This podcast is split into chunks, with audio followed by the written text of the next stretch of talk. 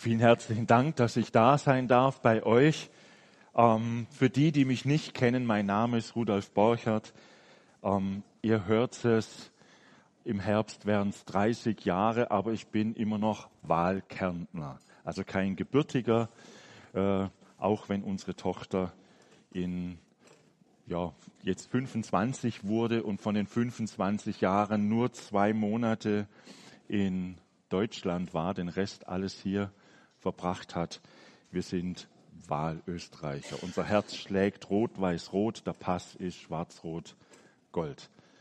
Ähm, was ich mache, als ich die Jugend sah, wurde ich erinnert, vor 30 Jahren durften wir hierher kommen, sind damals nach Villach gekommen und nach wenigen Wochen hat man mich betraut, mitzuarbeiten beim Pfingstjugendtreffen, wie das damals hieß hieß und zwei Monate später sagte man, du könntest das leiten. Und ich finde es toll, dass ihr dabei wart als große Gruppe. Wir haben es damals, das war wirklich ein großes Geschenk, mit 550 Jugendlichen gehabt. Die haben noch in der Schule geschlafen, auf dem Fußboden, auf Matratzen. Heute sind wir Vornehmer im Hotel. Freut mich für euch. Äh, ich hoffe, dass das genauso segenreich war bei euch und ich bin überzeugt, wie das vor fast 30 Jahren in Villach gewesen ist. Neben dem, dass ich die Life Church in Spital mithelfe zu betreuen und aufzubauen, darf ich viel unterrichten. Mir liegt es sehr am Herzen, dass Christen aus verschiedenen Hintergründen sich einander ergänzen. Deswegen bin ich bei der Allianz tätig oder auch bei der AGG, ähm, aus der ja der BEG hervorgegangen ist und engagiere mich da. Vielleicht soweit zu mir. Ähm, und jetzt möchte ich mit euch mitnehmen in Gottes Wort. Ähm, wir kommen ja von Pfingsten her. Pfingsten, ähm, ich, ich finde das ja cool. Da gab es ein Ereignis und im Anschluss heißt es, 3000 Menschen gehören zur ersten Gemeinde. Also ich würde es auch mal gern erleben. Was wird das für eine Gemeinde gewesen sein? Und wisst ihr, warum das passiert ist? Weil Pfingsten Gott sich selbst in der Person des Heiligen Geistes in einer Art auf die Erde gebracht hat, dass er seine Gegenwart in einer Art und Weise denen, die an ihn glauben, schenkt, die etwas Neues ausgemacht hat. Und die Folge davon ist, dass Gemeinde entstanden ist. Jetzt möchte ich dich fragen, und meine Fragen sind in der Regel nicht nur rhetorischer Art, sondern man darf antworten, darf man in einer Predigt, wenigstens bei mir. Und zwar, was geht dir durch den Kopf bei dem Begriff Gemeinde? Was geht dir vielleicht nicht nur durch den Kopf, sondern durchs Herz? Was fällt dir ein? Wenn ich dir zurufe, Gemeinde. Was löst das bei dir aus? Gibt es Mutige unter euch? Sicher. Bitte? Vaterhaus? Familie?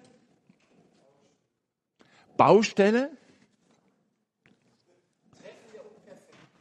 Treffen der Unperfekten? Herausgerufene?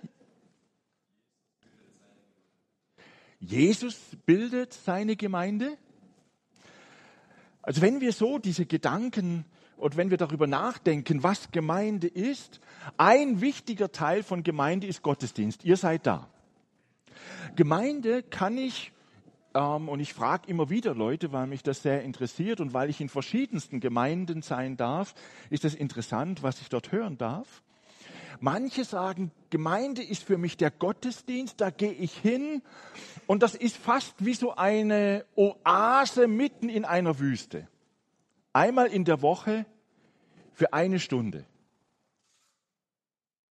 Aufgebaut werden und der Rest des Lebens ist ziemlich zach. Man ist allein, Widerstand, aber diese eine Stunde Gottesdienst, das ist für sie Gemeinde. Manche sagen, ich genieße es, dass sich dort Menschen begegnen, die so wie ich an Gott glauben und wir uns gegenseitig ermutigen können. Ich habe dort viele Freundschaften. Eigentlich meine besten Beziehungen habe ich in der Gemeinde.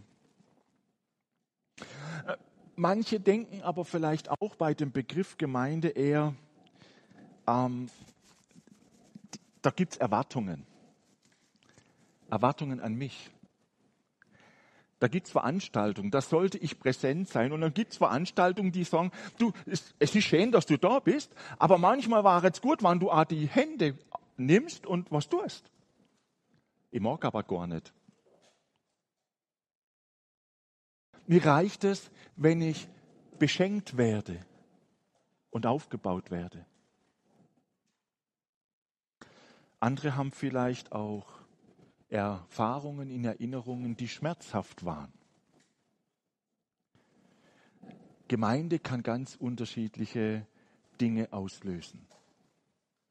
Gemeinde, und wenn ich jetzt nochmal an Pfingsten erinnere, Gemeinde geschenkt, als Gott sagte, ich möchte bei jedem, der an mich glaubt, sein.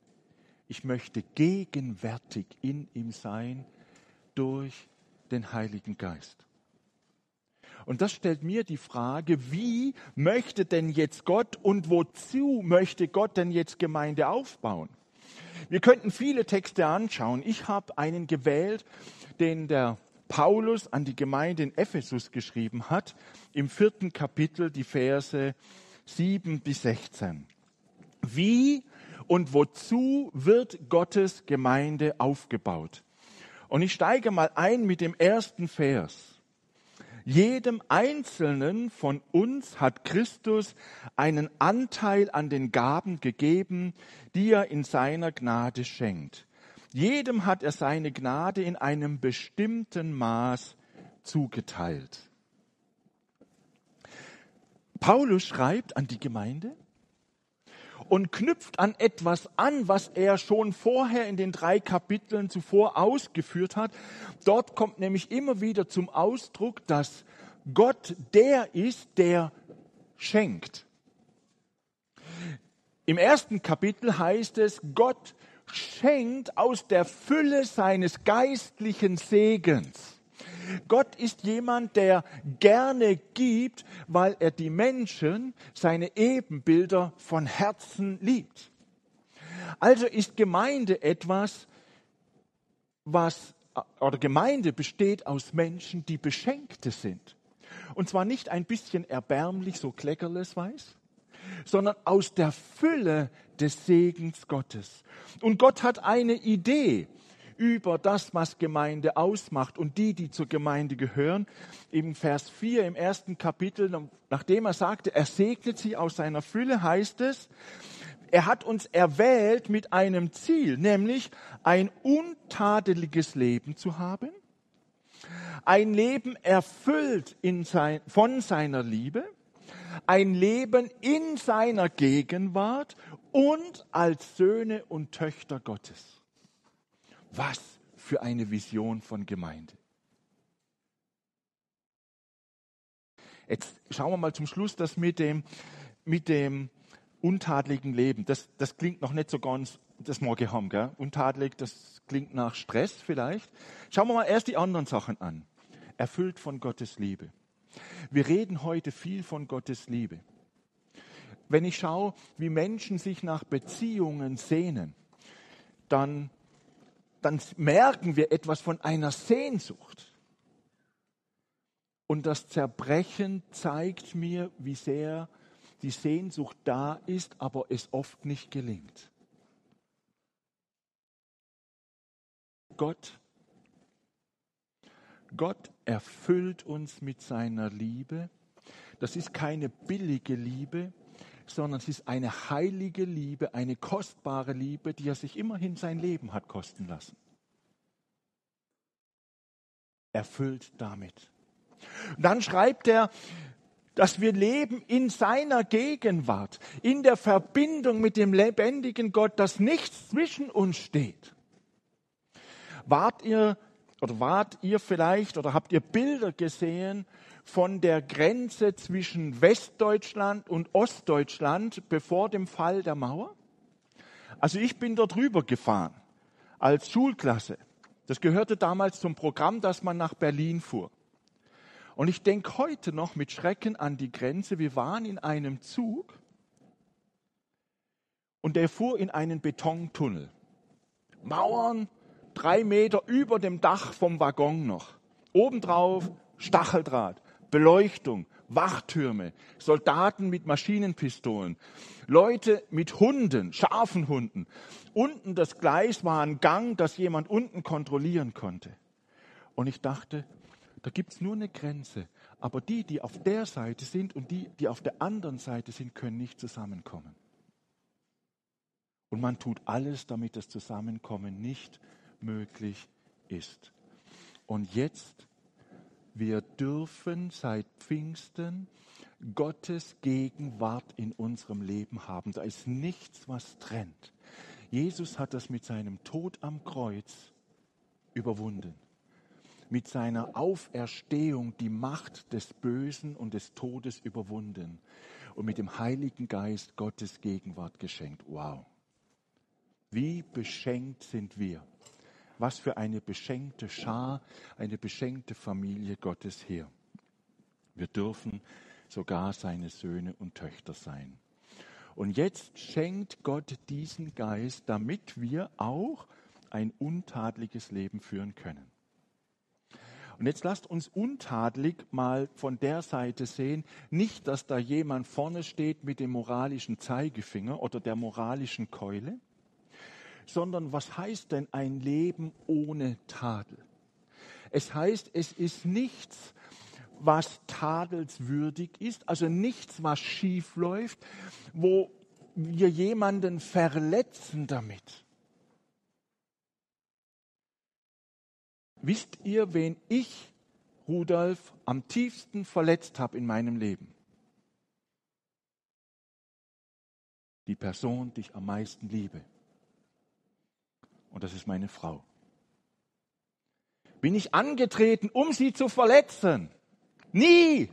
Ist es passiert? Ja.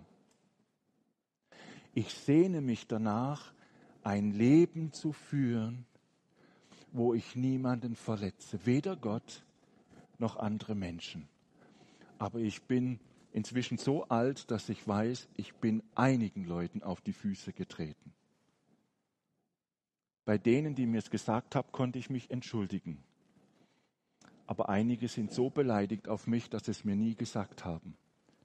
Kann ich noch nicht mal sagen, es tut mir leid. Untadelig.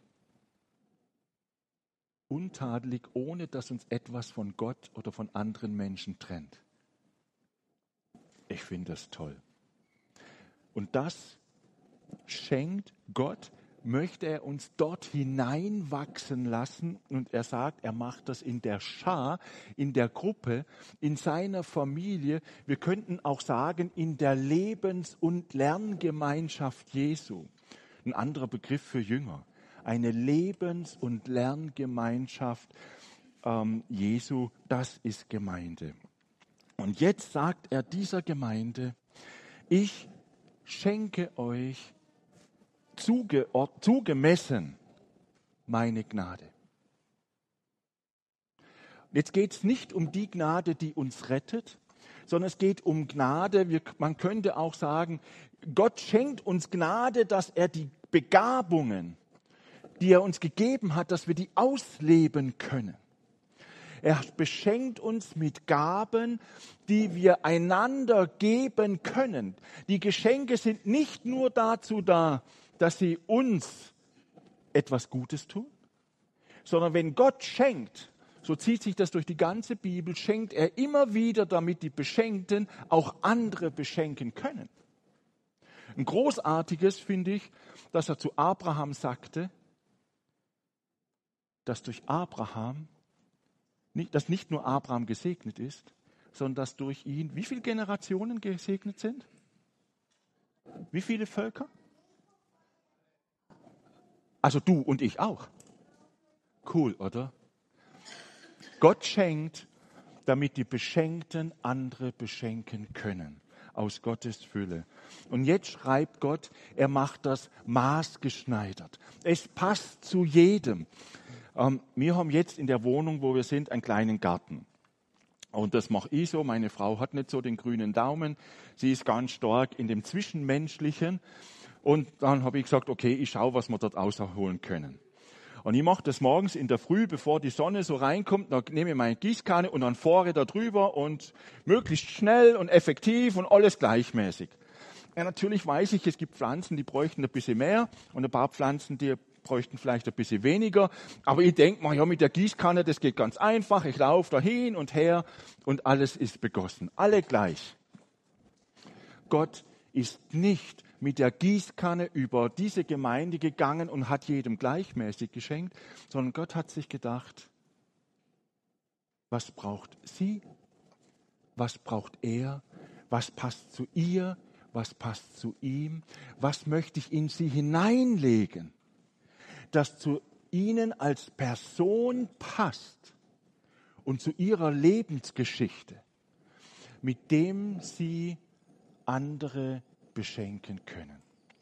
Gott schenkt maßgeschneidert. Maßgeschneidert, wenn ich zum Schneider gehe und mir einen Anzug schneidern lasse, lege ich mehr hin, wie wenn ich den von der Stange nehme. Aber man sieht auch, der passt in einer Art, wie der maßgeschneiderte Anzug nicht passen kann. Oder das maßgeschneiderte Kleid. Es passt. Es zeigt etwas von der Aufmerksamkeit, die dem Beschenkten gegeben wurde. Und jetzt, wenn Gott dich so beschenkt hat, dann wer bist du, dass du sagst, das, was ich bekommen habe, ist nicht wichtig? Wer hat das Recht, jemanden anderen abzuurteilen und zu sagen, das, was du machst, ist Peanuts, ist nicht wichtig. Wir sind beschenkt füreinander, um einander zu beschenken. Und jetzt bringt Paulus, damit auch die Epheser wissen, dass Gott überhaupt in der Lage ist, so maßgeschneidert zu schenken, einen Beweis aus dem Alten Testament. Ähm, er zitiert sinngemäß Psalm 68, Vers 18 und schreibt, nimmt ein Bild, dass Jesus herabgestiegen ist auf die Erde, wieder hinaufgegangen ist. Das vergleicht er mit einem Bild eines Königs, der einen Siegeszug macht und der das Recht hat, Geschenke auszuteilen. Gott hat das Recht, Gott ist in der Lage zu beschenken. Gott begabt jeden an ihn Glaubenden maßgeschneidert. Und jetzt hat Gott noch mehr. Er hat ein zweites Geschenk, das steht in den Versen 11 und 12. Er ist es nun auch, der der Gemeinde Gaben geschenkt hat. Er hat ihr die Apostel gegeben, die Propheten, die, Bo äh, die Evangelisten, die Hirten und Lehrer. Sie haben die Aufgabe, diejenigen, die zu Gottes heiligem Volke gehören, für ihren Dienst auszurüsten, damit die Gemeinde, der Leib von Christus, aufgebaut wird. Ein zweites Geschenk. Und das sind Apostel, Propheten, Evangelisten, Hirten und Lehrer. Hirten und Lehrer kann man als eins, als eine Personengruppe verstehen. Man kann es auch trennen als zwei verschiedene Personengruppen. Ein Geschenk. Wie könnte man denn das vergleichen? Was machen denn diese Leute, die Gott dort geschenkt hat?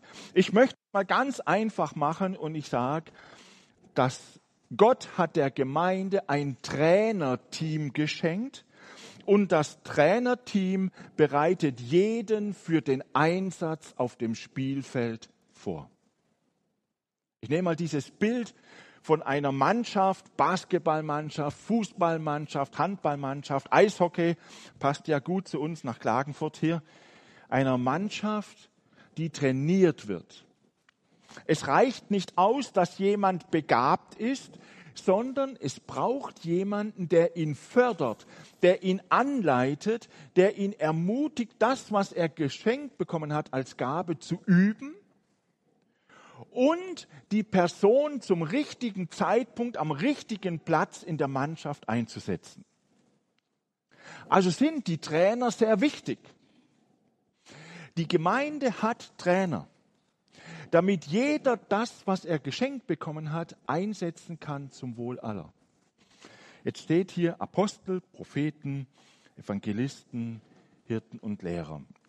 Apostel, zum einen mal, und das ist eine Einmaligstellung, geht es um die zwölf. Die zwölf Jünger Jesu.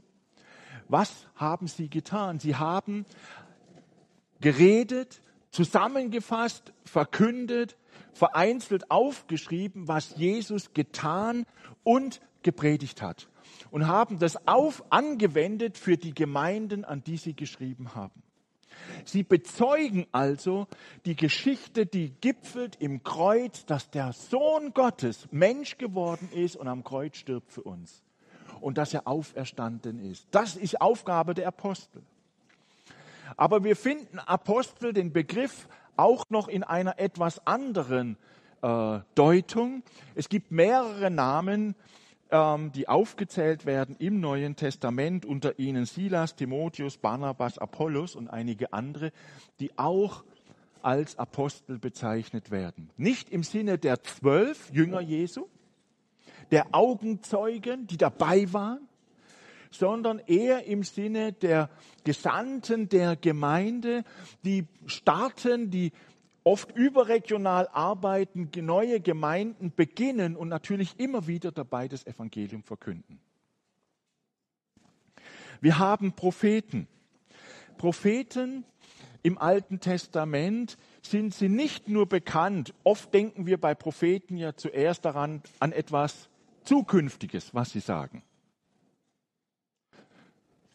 der Anteil der Verkündigung der Propheten über Zukünftiges betrifft nur einige Prozent. Die Hauptaufgabe der Propheten ist, dass sie das Wort Gottes, die Gebote Gottes nehmen und in die Situation ihres Volkes hineinsprechen.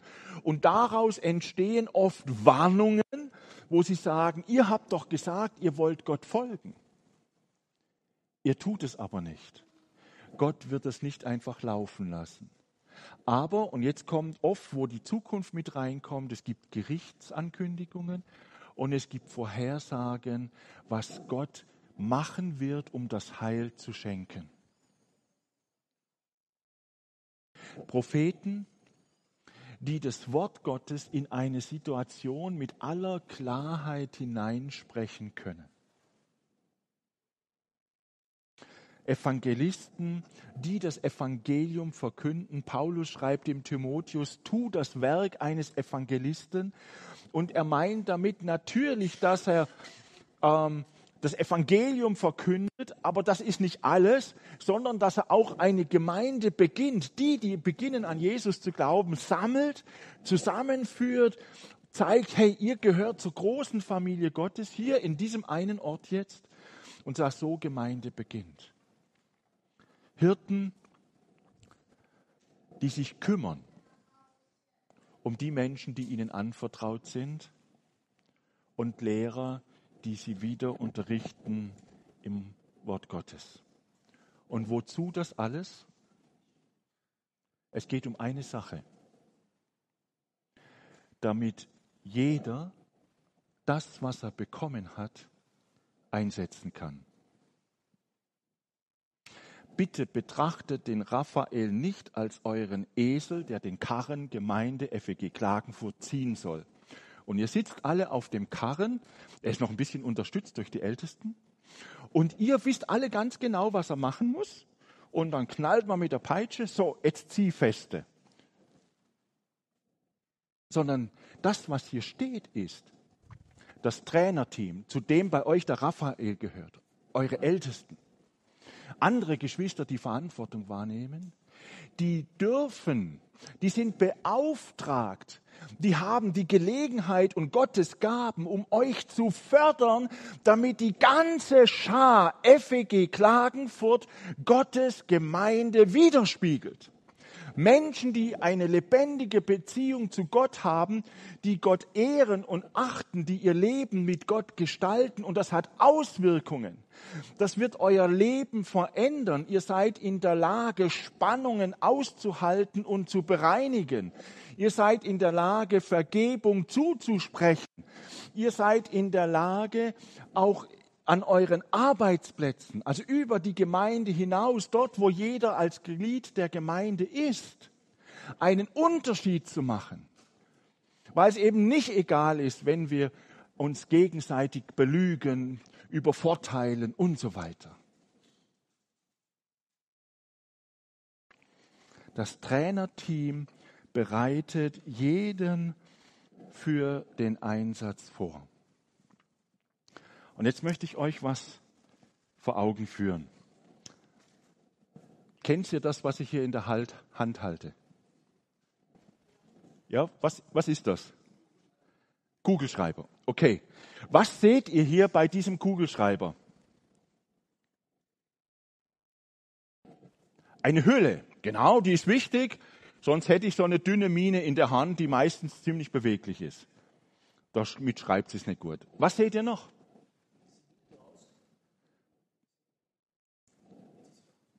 Okay? Es gibt einen Knopf, mit dem kann ich die Mine rein und rausdrücken. Es gibt hier noch einen Clip zum Festhalten bei einem Hemd oder in einer Tasche. Aber wisst ihr was? Was mir niemand nannte, und ich habe schon befürchtet, du sagst es bei Mine, es gibt einen Gegenstand, da muss ich schon ganz genau hinschauen, der ist nämlich unter einen Millimeter groß, der dem Stift den Namen gibt ein winziges Kügelchen. Also ihr dort hinten könnt es gar nicht sehen. Also ich glaube selbst die erste, zweite Reihe auch nicht. Wenn diese Kugel fehlt, dann ist wahrscheinlich mein Hemd versaut, wenn ich den Kugelschreiber drin hatte, weil die Tinte ausgelaufen ist. Und ich ärgere mich. Wenn die Kugel angetrocknet ist in der Tinte, dann versuche ich zu schreiben und werde das Blatt Papier, auf dem ich versuche zu schreiben, wahrscheinlich einreißen.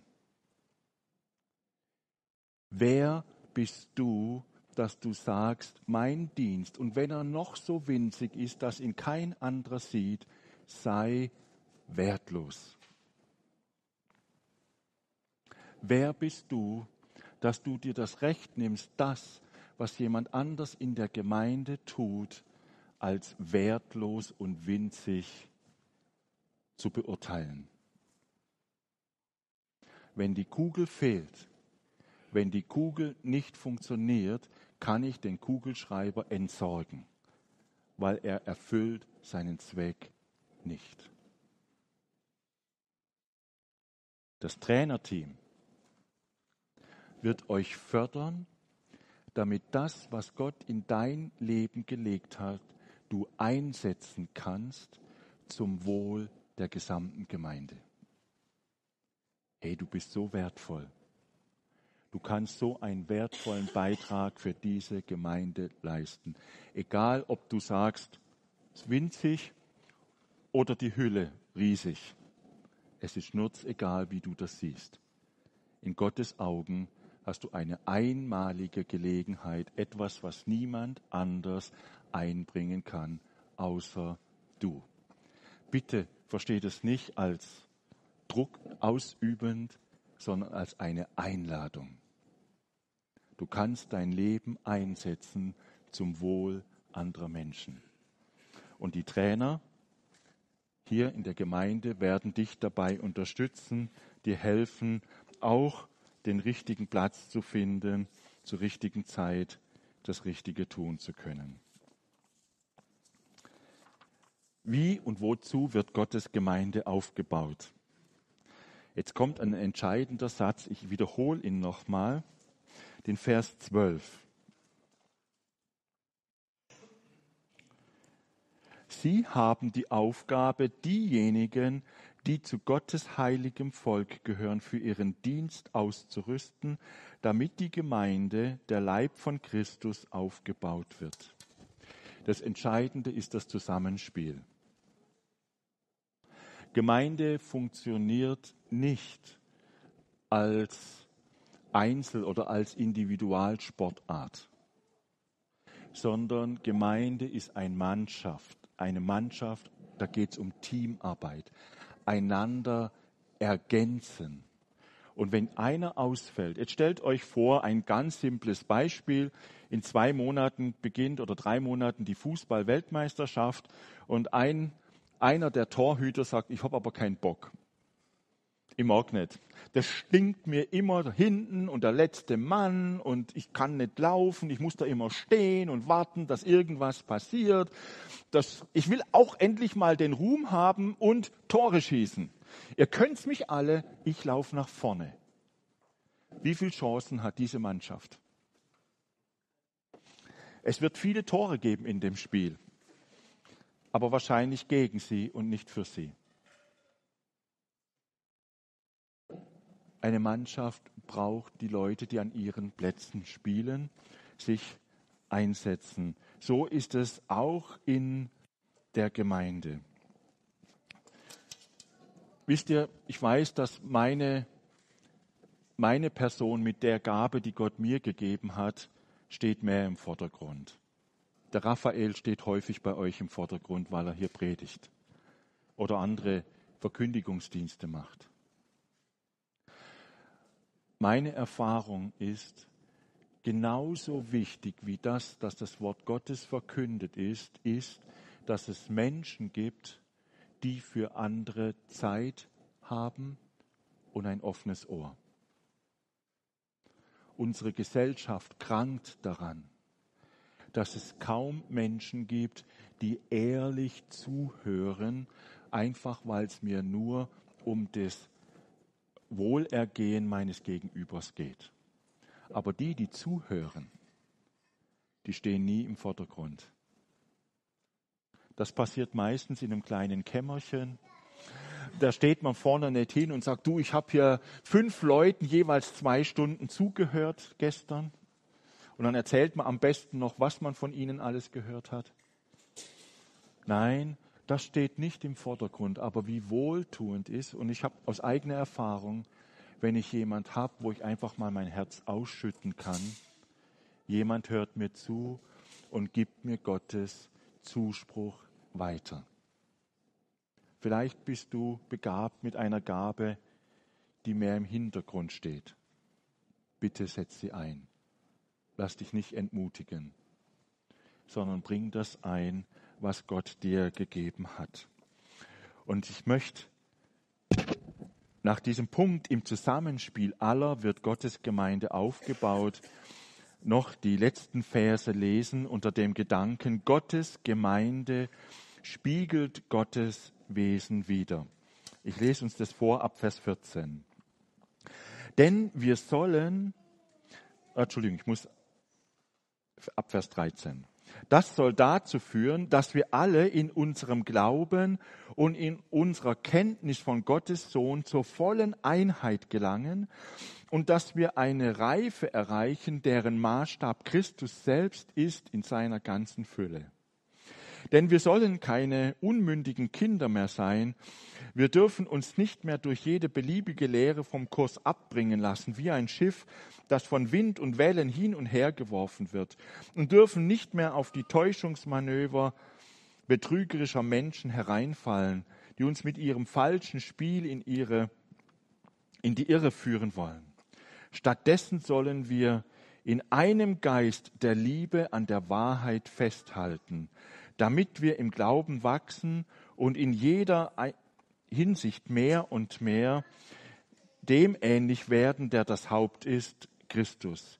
Ihm verdankt der Leib sein ganzes Wachstum. Mit Hilfe all der verschiedenen Gelenke ist er zusammengefügt. Durch sie wird er zusammengehalten und gestützt. Und jeder einzelne Körperteil leistet seinen Beitrag dementsprechend, die ihm der ihm zugewiesenen Aufgabe. So wächst der Leib heran und wird durch die Liebe aufgebaut. Das Ziel ist eine Gemeinde, die zusammensteht, nicht in Einheitlichkeit, sondern in Einheit. Und diese Einheit ist begründet in Jesus Christus, in Gott selbst. Das ist eine geschenkte Einheit, die ich nicht planen und organisieren kann. Ich kann sie nur leben. Das heißt aber, ich bin auch bereit, mich einzubringen und zurückzunehmen. Eine Einheit, die nicht schauen muss, dass sie vor den anderen ist. Wisst ihr, ich bin der Wichtigste.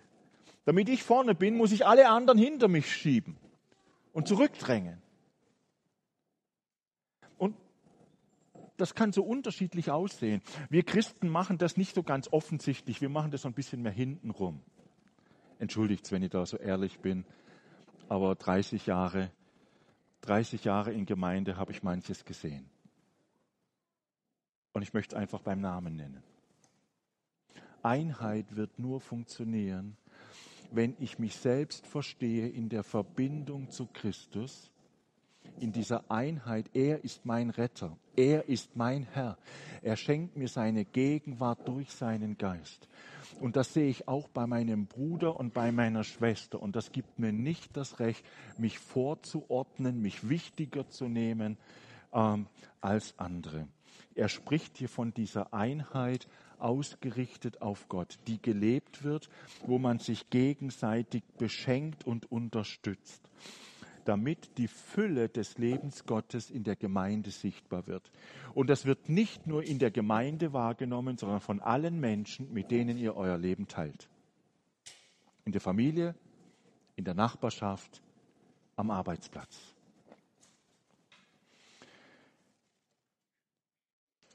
Und wenn das gelingt, spiegeln wir Gottes Charakter wider.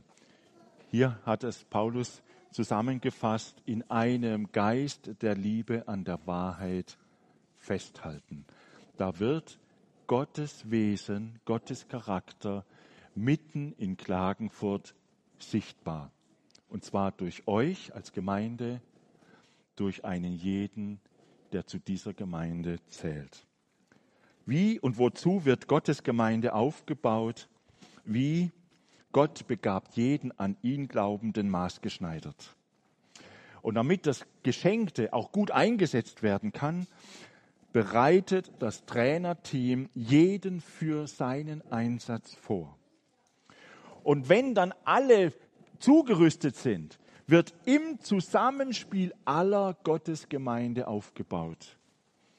Und dann wird als Ergebnis, als Ziel dessen, was Gott vor Augen hat, Gottes Gemeinde, Gottes Wesen widerspiegeln. Amen.